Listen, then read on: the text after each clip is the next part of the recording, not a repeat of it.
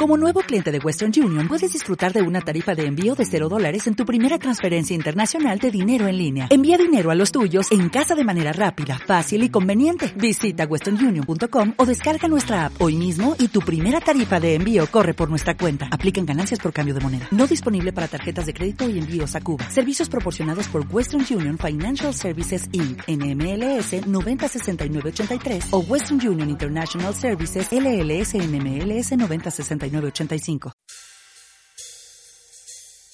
Europe on Air. Europe on Air. Europa por las ondas. Europa auf Sendung. Europe on Air. Por las ondas. Auf Sendung. Du, you, yo, ich y Europa. And Europe. Europe on Air. You, me and Europe. Esta semana en nuestro tiempo de Europa estamos hablando del aborto.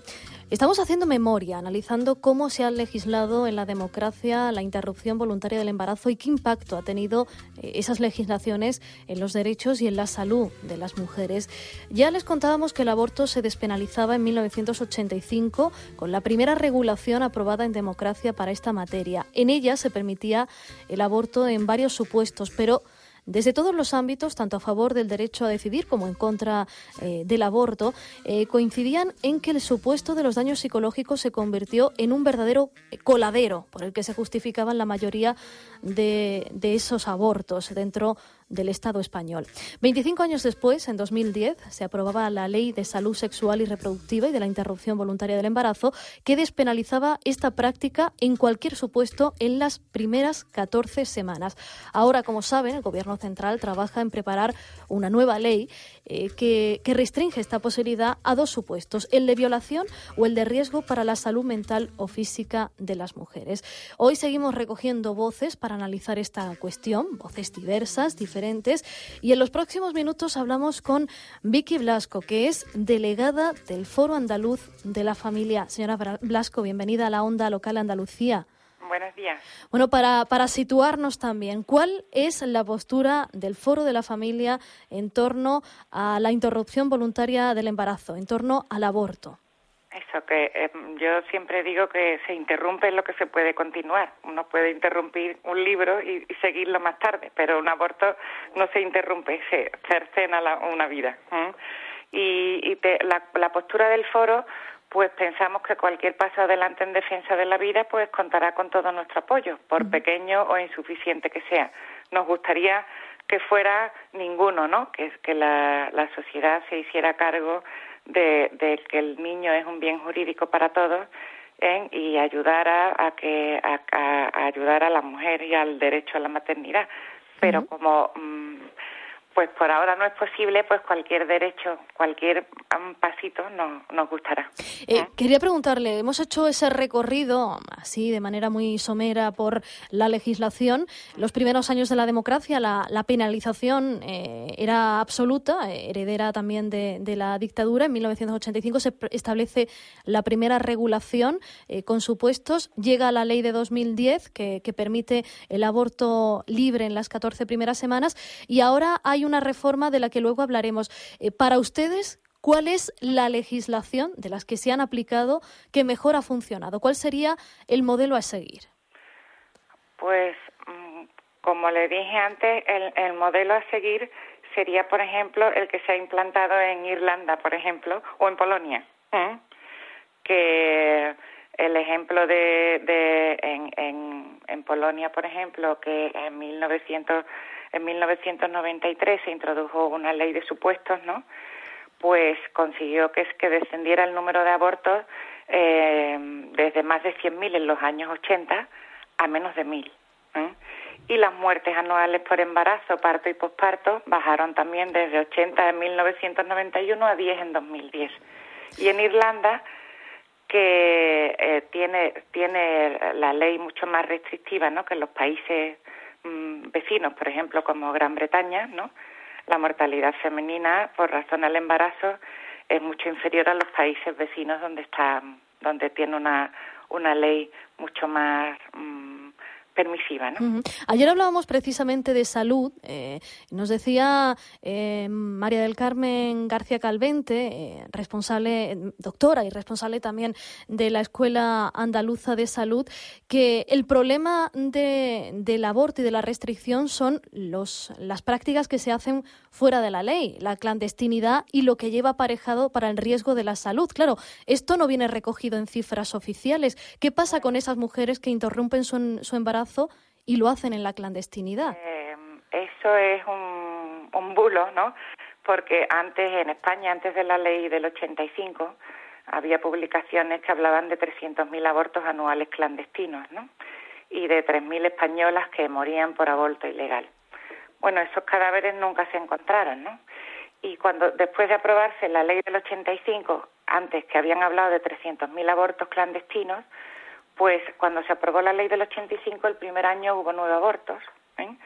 el segundo 400 y el tercero 16.700. ¿Qué pasó en este tercer año que hubo ese, esa subida de 400 a 16.000?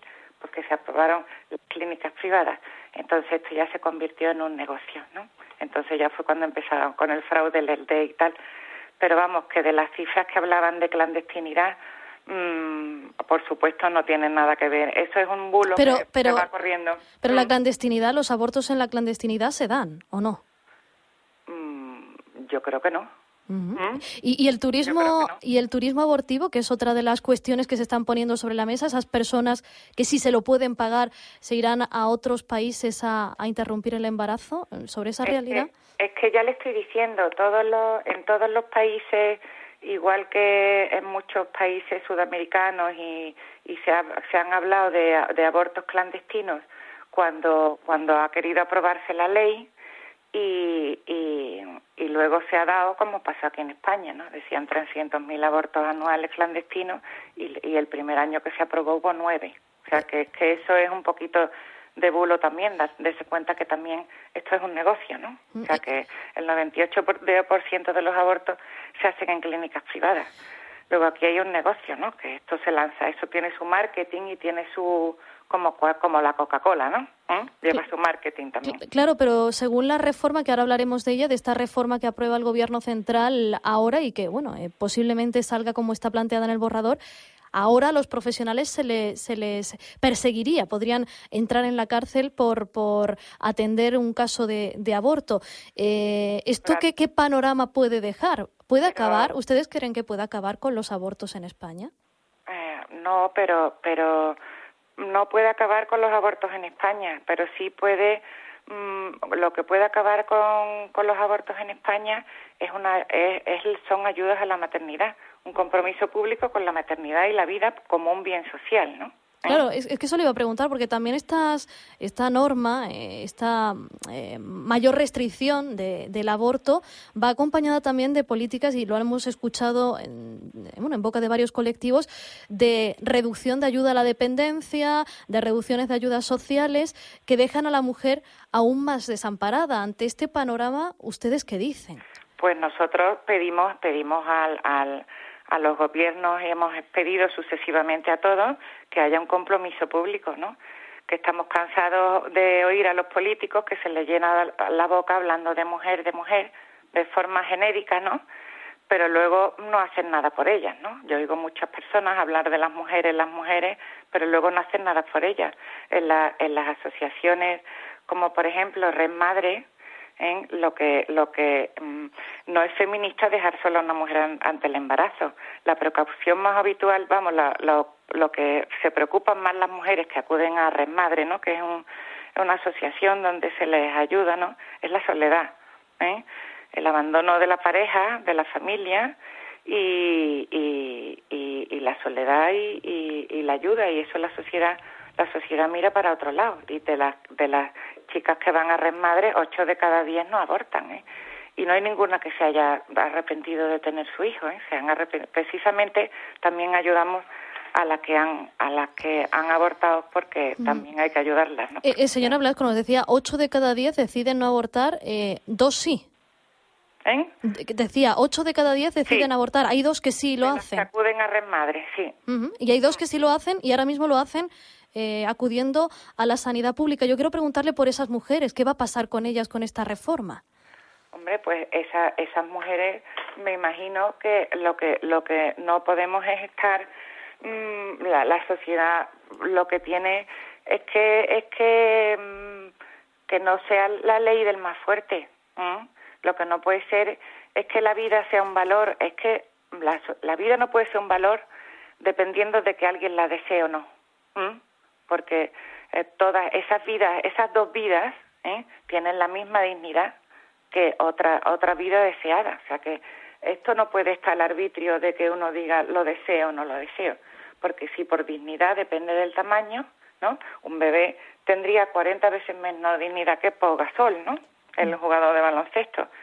Esas dos mujeres, pues habrá que acompañarlas, habrá que ayudarlas y lo que sea, pero pero lo que cuando una cosa es es está permitida, ¿eh? cuando cuando cuando una cosa se legaliza, se multiplica se multiplica todo y entonces se produce una violencia estructural en la mujer. Eh, señora Blasco, lo tenemos que dejar aquí. Ha quedado clarísima su postura. Vicky Blasco, delegada del Foro Andaluz de la Familia, muchísimas gracias por habernos acompañado. Vale, vale, gracias a ustedes.